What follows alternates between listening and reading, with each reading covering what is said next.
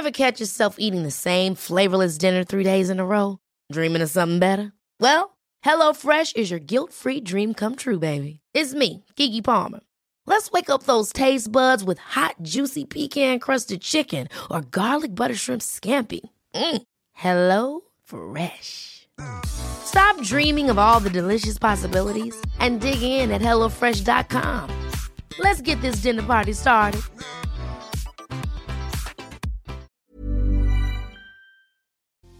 El narcisismo es una palabra que cada vez está más en boca de todos. ¿Cómo nos damos cuenta de esta personalidad narcisista dentro de nuestras relaciones y qué podemos hacer al respecto? En este episodio te lo explico, así que por favor ponte cómodo, ponte cómoda porque ya estás en terapia. Hola, ¿qué tal? Yo soy Roberto Rocha, psicoterapeuta, y estoy muy contento de que te encuentres por acá como todos los lunes y todos los jueves en un nuevo episodio de En Terapia. Hoy vamos a hablar acerca de la personalidad narcisista dentro de las relaciones de pareja. Si bien es cierto, puede existir en relaciones de padres, madres, hijos, eh, puede existir en un tema de, de trabajo, de escuela y demás. Hoy quiero centrarme en este tema de pareja, sobre todo para que puedas identificar cuáles son los aspectos que nos ayudan a ir descifrando un poquito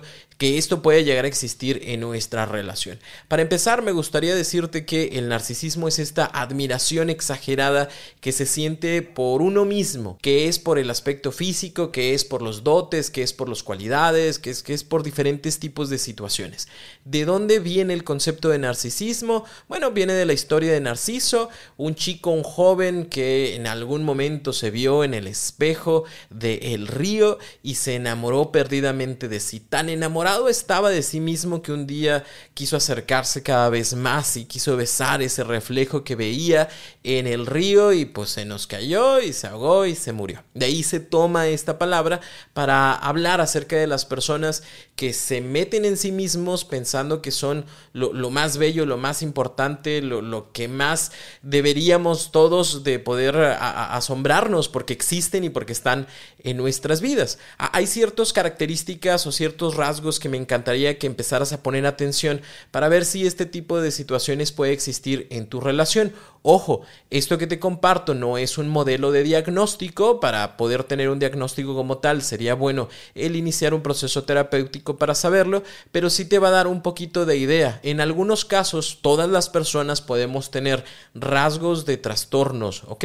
Y esto no significa necesariamente que está mal, sino que hay ciertas conductas o comportamientos que aprendimos que son parte de un trastorno, pero que no es el trastorno en su totalidad. Por ejemplo, alguien pudiera decir, ay, yo tengo el trastorno del TOC, eh, cuando en realidad no, solo tiene un rasgo y el rasgo es que cuando termina de comer en un restaurante empieza a limpiar con la servilleta, pero solo lo hace en el restaurante, no lo hace en otros lados ni en otros lugares, ¿no? Entonces es un rasgo, más no necesariamente es un trastorno completo, así que algunas personas pudieran o pudiéramos tener algunos de estos rasgos narcisistas y no necesariamente tener el trastorno completo. Punto número uno, son el centro del universo, para sí y para los demás o para las personas que están dentro de este ciclo narcisista. ¿Qué es lo que sucede? Son personas carentes de empatía, porque están súper mega ultra enamoradas de sí mismas, que piensan que lo único importante, no piensan, o sea, están seguros, están seguras de que lo más importante es lo que yo pienso, lo que yo siento, lo que yo vivo, lo que yo hago, lo que yo dejo de hacer, lo que yo acabo de perder. Eso es lo importante. Y lamentablemente el otro existe porque me llena de alabanzas y de bondad y está al pendiente de mí y me atiende, pero yo no tengo por qué hacer lo mismo por ti. Tú tienes que venir a darme, a ofrecerme, a estar conmigo, a ponerme atención, pero yo no estoy obligado a hacer lo mismo contigo. Eso nos lleva al punto número dos, que son relaciones de mucho amor y odio. ¿A qué me refiero con esto? El inicio de una relación con una personalidad narcisista siempre está delimitado por algo que se llama love bombing. Hay un bombardeo de amor, de atención, de cariño, en donde te acabo de conocer, me enamoro de ti, hago que te enamores de mí porque te doy esta atención, te traje las rosas, te traje el mariachi, hice un viaje de no sé cuántas horas, te pagué el vuelo para que vengas a conocerme, me di la oportunidad de conocer a tu familia, hablé con tus amigos, a todo el mundo les caí bien, te doy besos, abrazos, abrazos de la forma en la que tú me pides, tú me haces. Y entonces, ¿qué sucede? Que la otra persona que recibe ese bombardeo de amor constante, pues quiebra todas sus defensas porque todo lo que está recibiendo es bueno es agradable, no le piensa. Así que cuando la otra persona a los dos, tres días, una semana, dos semanas, al mes dice, me encantaría que fuéramos pareja, pues la otra persona se derrite ya para decir, sí, claro que sí, porque todo lo que estoy viendo y todo lo que estoy recibiendo es bueno, es agradable y es constante. El asunto está en que cuando se obtiene ese sí, cuando ya son una pareja, pues de repente ya no están tanto tiempo juntos. De repente de, de, estar todos los días, pues ya solo aparece dos. De todos los regalos exagerados, grandes, imponentes, ya, ya no hay ya de repente la otra persona se queda en silencio ante ciertos conflictos o ciertos problemas, ya la otra persona es como, ay, ya vas a empezar otra vez, a ver, si ya te dije que no te voy a ver hoy es porque tengo que hacer estas cosas, oye, sí, pero hace dos semanas no tenías que hacerlas, ah, ya me estás contando las cosas. Ah, ya me estás diciendo cuánto tiempo debo de tener contigo. Ah, si yo ya sabía que no debía de andarme metiendo en este tipo de relaciones porque siempre va a haber alguien que nunca esté conforme con lo que hago. ¿A poco lo que hago no es suficiente? o me equivoco, yo estoy mal, o tú estás siempre exigiéndome cosas. Entonces cambian de este amor constante a una sensación de odio, de rechazo, que después se vuelve otra vez una situación de aquí estoy, no, mi amor, ¿cómo crees? ¿Cómo piensas? Y otra vez vienen los regalos, y otra vez viene el mariachi, y otra vez vienen las flores, y otra vez voy con tu familia, y otra vez tus amigos, y otra vez todo es bello. Y luego otra vez, una vez que las cosas se calman, empieza otra vez esta situación de odio. Entonces, sí, tristemente para las personas, para las parejas de personalidades narcisistas, resulta muy difícil mantenerse porque todo es muy inestable, no sabes exactamente con qué tipo de persona te vas a encontrar hoy, pero siempre tienes esta idea eh, y esta nostalgia de todo lo bonito que ya hizo, que, que se procuró, que luchó por mí y entonces pues compenso o permito o dejo que sucedan estas cosas malas porque en algún momento volveré a tener esto bueno que ya tenía anteriormente. Punto número tres, constantemente hay una actitud de control, hay una actitud de celos. ¿Por qué este control? Porque a través de ti yo me nutro y yo me siento bien conmigo porque tú me alabas, porque tú me admiras, porque tú me buscas, porque tú me das importancia, porque tú lloras por mí, porque tú vas a recogerme a tal lugar, porque tú haces por mí. A través de ti yo me siento grande, yo me siento importante, yo me siento bien. Entonces, ocupo de ti y ocupo de que estés siempre bajo mi control y que estés siempre conmigo. Por eso es muy común que sean personas muy celosas, no porque realmente crean que te vas a ir con alguien más, sino porque todo el tiempo están pensando en tu amigo, tu amiga, tu tío, tu mamá, eh, tu perro, te va a quitar mi atención. El tiempo que le dedicas a tu perro, el chucho, ya es tiempo que no me dedicas a mí. El tiempo que tú te vas con tu mamá a hacer la despensa es tiempo que no pasamos juntos. El tiempo que tú ah, tomas con tus amigos, pues a lo mejor ya hasta le dices cosas de mí y la gente va a empezar a pensar que soy una mala pareja y entonces mejor no. Se vuelven muy celosos, muy celosas del tiempo de su pareja y tratan de controlarlo. Incluso van a tratar de hacer este tipo de cosas, de, de hacer quedar mal a otras personas. ¿No? Yo soy buenísimo con tus amigos y me llevo súper bien y me gusta que vayas con tus amigos cuando yo voy contigo, pero cuando tú vas solo, cuando tú vas sola, la verdad es que no, fíjate qué es lo que hacen y fíjate cómo si se dan la oportunidad de conocer otras personas. Yo me imagino que cuando yo no estoy, a ti también te han de decir, ay, conoce a alguien más. Eh, eh, ¿No has notado cómo tu amigo, tu amiga te mira raro, te mira extraño? Eh, yo la otra vez escuché que estaban hablando mal de ti. ¿Todo eso con qué intención? función con la intención de sacarte de ese grupo,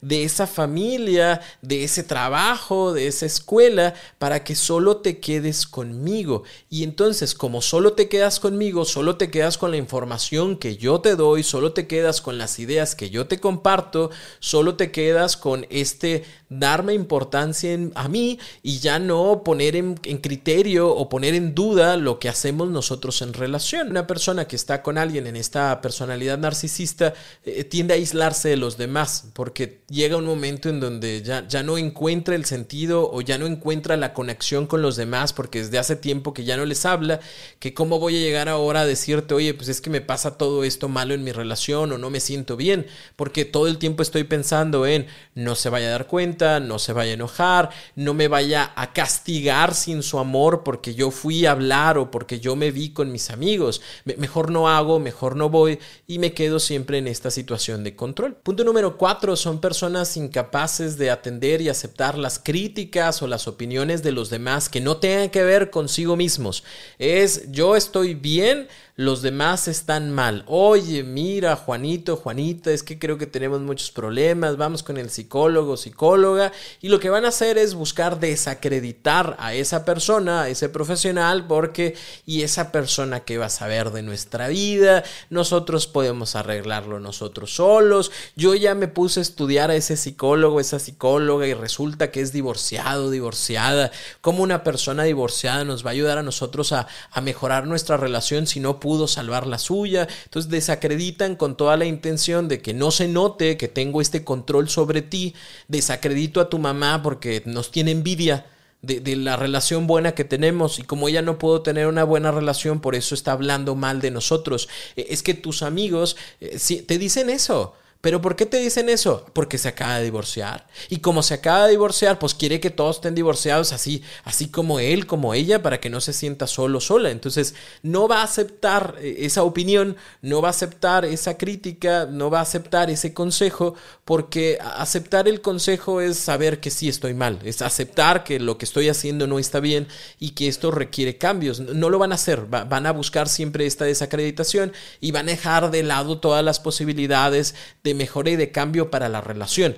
Porque obvio, si la relación mejora, entonces yo ya no tengo tu atención, ya no tengo tu control, ya no te puedo manipular, ya no te puedo poner como eh, barajita en donde yo quiera ponerte, ya voy a tener que ser pareja contigo y ya no voy a estar como yo en un nivel superior. Y punto número 5, son personas eh, que manipulan mucho, pero son muy hábiles en, en su forma de hablar, en su forma de relacionarse. Incluso pueden llegar a ser los mejores amigos de tus amigos, pueden llevarse súper mega ultra bien con tu familia, eh, pueden tener muy buenas y salas relaciones con los demás, pero no necesariamente contigo, porque aunque se les complica el experimentar la empatía, si son buenos y son buenas en el acomodo de las palabras y en el manejo social. Así que van a hacer uso de esa gran capacidad y de esa gran creatividad para poder cambiar, modificar o como diríamos en México, voltear la tortilla y de repente cuando llega la pareja y dice, oye, es que no me gusta que tú siempre estás de celoso, celosa conmigo y, y me dices que no debo ir con mis amigos y tú sí te sales, sí, por eso. Yo me salgo con mis amigos, pero ¿quiénes son mis amigos? ¿Y qué hacemos? Jugamos videojuegos, pero no estamos hablando de los demás, no estamos criticando, estamos haciendo algo sano. Sí, pero es que mira, es que tú vas y, comes solo con esa persona, o sea, a mí no me parece. A ver, Vas a empezar con tus inseguridades, con tus celos. ¿Sabes cuántas relaciones yo terminé por ese tipo de cosas? ¿Y sabes por qué no termino? Porque yo creo que tenemos algo especial, amor. ¿O no? ¿Acaso estás dudando de mí? ¿Acaso tú crees que yo puedo hacer eso que tú piensas? Claro que no, mi vida. Claro que no, mi cielo, porque yo te amo a ti. Van a hacer uso de esta creatividad, de cómo acomodan las palabras para que entonces se resuelva, entre comillas, un problema que no se resuelve, pero con la idea de que a mí ya no me genere conflicto, ¿no? Aunque para ti sea todo un tema en donde le vas a ir dando vueltas y vueltas, que va a provocar que el día de mañana yo esté constantemente con este gaslighting diciendo es que ya ves cómo te pones, es que siempre es lo mismo contigo, es que eres una persona súper celosa, es que eres bien posesiva y es que, y es que, y es que, cuando lo que tú haces está directamente relacionado con las interacciones, palabras, situaciones que nunca se arreglaron, que se quedaron ahí por encima, que nunca se quisieron hablar, que nunca se les dio la oportunidad de tratar de resolver, mediar y llegar a acuerdos, pero pues ahora ya es un problema tuyo, porque mira cómo te pones y mira cómo te enojas y mira cómo me gritas y mira cómo piensas que todas las personas están atrás de mí cuando en realidad soy yo quien va creando esas situaciones y eres tú quien está reaccionando de esa forma a las situaciones que yo creé y que nunca quise arreglar.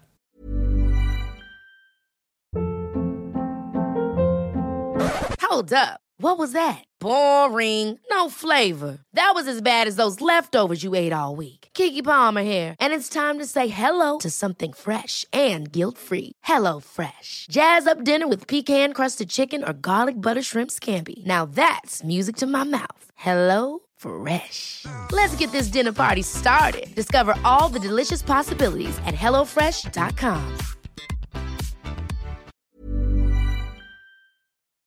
¿Te suena? Tristemente te suena. Bueno, ¿qué se puede hacer? Cinco puntos. Primer punto, empieza a plantearte la razón por la cual tú te relacionas con una persona con este tipo de características, porque no es única y exclusivamente ese otro o esa otra que mira lo que hace, que mira cómo se pone o que mira que nunca le da atención a mis emociones o a mis sentimientos. Es ¿Y yo? O sea, ¿cuál es el motivo, cuál es la razón por la que me permito una relación en donde constantemente no, no salgo, no hago, no digo, porque si hago, salgo, digo, pues voy a crear un problema y voy a crear una situación difícil. Esto nos lleva a un punto número dos. Si yo ya voy aceptando que me compré esa idea, que posiblemente sí hay un tema de baja autoestima, que sí, probablemente hay un tema en el cual yo no he sabido poner límites, voy a empezar a pedir ayuda. ¿En dónde? Puedo hacerlo a través de amistades. Yo sé que va a ser un poquito difícil porque te has desconectado de ellos o de ellas desde hace mucho tiempo, pero es importante que levantes la mano y empieces a hablar con estas personas para decir, oye, ¿sabes qué? Me siento así, en mi relación pasa esto, ha sucedido esto, he permitido que pase esto, he dejado que estas cosas sucedan ya no quiero que esto, esto pase, ¿no? Eh, ¿Dónde más puede ser? En un proceso terapéutico. Te va a ayudar muchísimo que un profesional o una profesional te acompañen en ese proceso de ir descubriendo los motivos y las razones por las cuales te mantienes ahí, pero también generar estrategias, ya sea para intentar mejorar algunas cosas o bien para salir de ese tipo de relación, porque no es fácil y no es sencillo.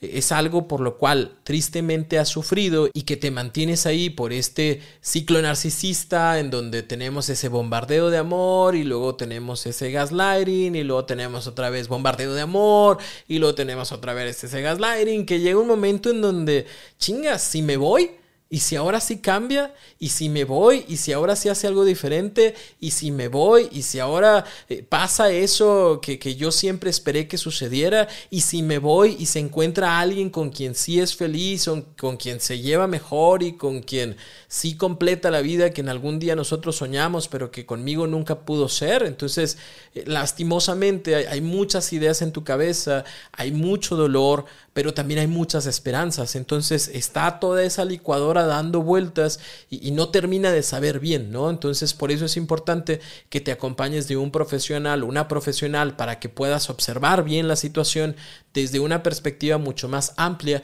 y puedas tomar decisiones al respecto. Punto número tres, eh, sé consciente de las manipulaciones eh, con toda la intención de que no te enganches la, otra persona lo va a buscar hacer, ¿no? Y va a decir, sí, yo ya sé que tú te vas a ir con tus compañeros de trabajo y no sé con cuántos de ellos te vayas a acostar, porque sí, pues me imagino, ¿no? O sea, no sé para qué vas, si ya trabajaron, pues váyanse para su casa, ¿por qué tienen que ir al boliche? ¿Por qué tienen que convivir? Si esas cosas nomás son para que se besuquen entre ustedes y bla, bla, bla, bla, bla. Sí, ya sé que es una manipulación. Sí, ya sé que está tratando de chantajearme. Pero para mí es algo importante y es algo que considero que es bueno para mí hacer y entonces lo voy a hacer. No voy a caer en esta manipulación. Solo que también tengo que saber que si no caigo en esa manipulación vendrán otros estilos probablemente más fuertes, más graves de manipulación, ¿no? Porque entonces ya no va a ser nada más el te digo todo lo malo que va a suceder cuando vayas a esa reunión después va a ser, te digo todo lo malo que va a suceder cuando llegues a casa, porque entonces yo no sé quién te va a abrir, a ver a qué horas llegas, a ver quién te abre la puerta, porque esas no son horas de llegar entre semana, bla, bla, bla. Y después va a existir esta situación del silencio, muy probablemente, o después va a existir este tema de la venganza, de, ah, como tú te fuiste, pues ahora yo también me voy, pues sí, yo me fui con los del trabajo, tú te fuiste con tu expareja, le marcaste y se fueron al boliche, pues sí, pero es el boliche, tú dijiste que el problema no es el boliche, sino lo que uno hace o deja de hacer, yo no voy a hacer nada, bla, bla, bla. Entonces van a venir estas formas, lo importante es que no te enganches. Con esto también me podrás ir dando la razón de que es muy difícil llevar este tipo de relaciones, porque, punto número cuatro, yo sé que vas a intentar resolverlo. En el fondo quieres que esta cosa esté bien, porque has visto muchas cosas agradables, positivas durante mucho tiempo. Pero me encantaría que supieras que va a ser complicado. ¿Y, por qué va a ser complicado? Porque, como te decía en la parte de las características, no va a dar su brazo a tercer. Eh, lo que sucede mucho en estas personalidades narcisistas, y te lo digo no con la intención de que tengas esa compasión y bueno, voy a intentar cambiarte y mejorarte, eh, sino para que lo entiendas, solo para que lo entiendas. En la mayoría de las ocasiones, aunque es un tema multifactorial, pero vienen de temas en donde fueron personas muy heridas, maltratadas en su infancia, que tuvieron que compensar eh, esos dolores a través de ahora yo soy lo más importante, ahora yo voy a hacer lo mejor, ahora solo me importo yo y sentirme bien yo porque ya nadie más me va a hacer daño en mi vida. ¿Me explico? Eso significa que tienen una autoestima muy frágil que tratan de compensar con todo esto que hacen alrededor de ti, porque lo notarás, no lo hace con todas las personas ni con todo el mundo, es como muy específico, es contigo y a lo mejor con algún familiar, pero de ahí para allá, con todos se lleva bien, con todos tiene una buena relación, a todos los demás los trata de maneras respetuosas y con límites, y nomás a ti no, bueno, porque encontró en ti de donde se podía nutrir, ¿no? O en algunas otras ocasiones vienen de familias en donde mamá, papá constantemente le vendieron la idea de tú eres lo mejor, no hay nadie más importante importante que tú, tú y solo tú, tú siempre fíjate en ti y entonces terminan por no generar esta empatía o por no sentir esta empatía o por no saber cómo llevar esta empatía, que sí, literalmente lo más importante soy yo que lo sepas te ayude a entenderlo, más no es la intención de, ay, es que mira, eh, escucha este podcast, fíjate, están hablando de estos temas y me resultó como que muy parecido a lo que hemos vivido. Lo más seguro es que descarte el podcast, descarte el terapeuta, descarte la psicología, descarte las formas en las cuales las cosas se pueden solucionar, porque lo vuelvo a repetir, el solucionarlo significa que yo ya no voy a tener esta superioridad ante ti, ya vamos a ser una pareja, en donde los dos importamos, en donde valoramos nuestras emociones, en donde llegamos a acuerdos, en donde platicamos lo que nos gusta y lo que no nos gusta, en donde buscamos juntos progresar.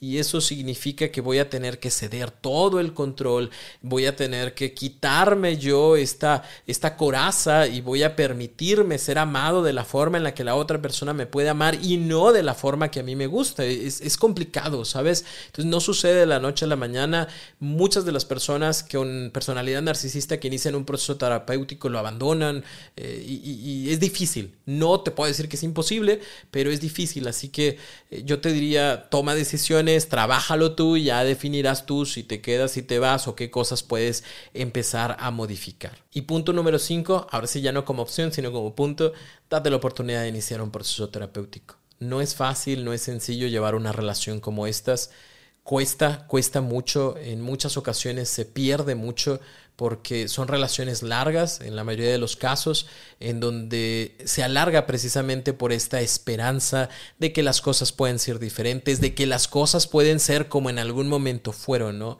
Pero me encantaría que lo vieras así. Era una necesidad, este bombardeo de amor era necesario para que entonces tú compraras la idea de que yo soy una buena opción y te quedes conmigo porque si lo notas, pues después de ese bombardeo de amor ya llegaron otro tipo de situaciones difíciles a la relación y que siempre es el mismo ciclo, ¿no? Bombardeo de amor, descarte, me voy, me enojo, gaslighting, luego bombardeo de amor, ¿no? Y ahí vamos otra vez en ese tipo de ciclo, así que no como opción, ya como una situación, como un punto importante, el hecho de que te des la oportunidad de iniciar un proceso terapéutico, donde, donde se te antoje, en tu localidad, donde sea que estés, siempre hay un o una profesional de la salud mental que te puede acompañar. Si en tu localidad no hay, no te apures, hay terapia en línea, así que personas de otras partes del mundo pueden acompañarte en tu proceso. Si yo puedo acompañarte en eso, me daría mucho gusto. Puedes buscar mi información en www.robertorocha.com.mx, tanto de terapia en línea como de talleres, como otra información que también comparto por ahí. Para mí va a ser un honor poderte acompañar. Si, si nuestros horarios se acomodan y se acoplan, para mí es un gusto poder acompañarte en este proceso de tomar decisiones para tu vida si te encuentras con una persona con este tipo de personalidad. Si tienes alguna duda, por favor ve a mis redes sociales, Roberto Rocha en cualquiera de ellas. Me va a dar mucho gusto contestarte, me voy a tardar un poquito, pero te contesto y recuerda que todos los lunes y todos los jueves tenemos un episodio nuevo, así que nos escuchamos por acá el próximo jueves en un nuevo episodio de En.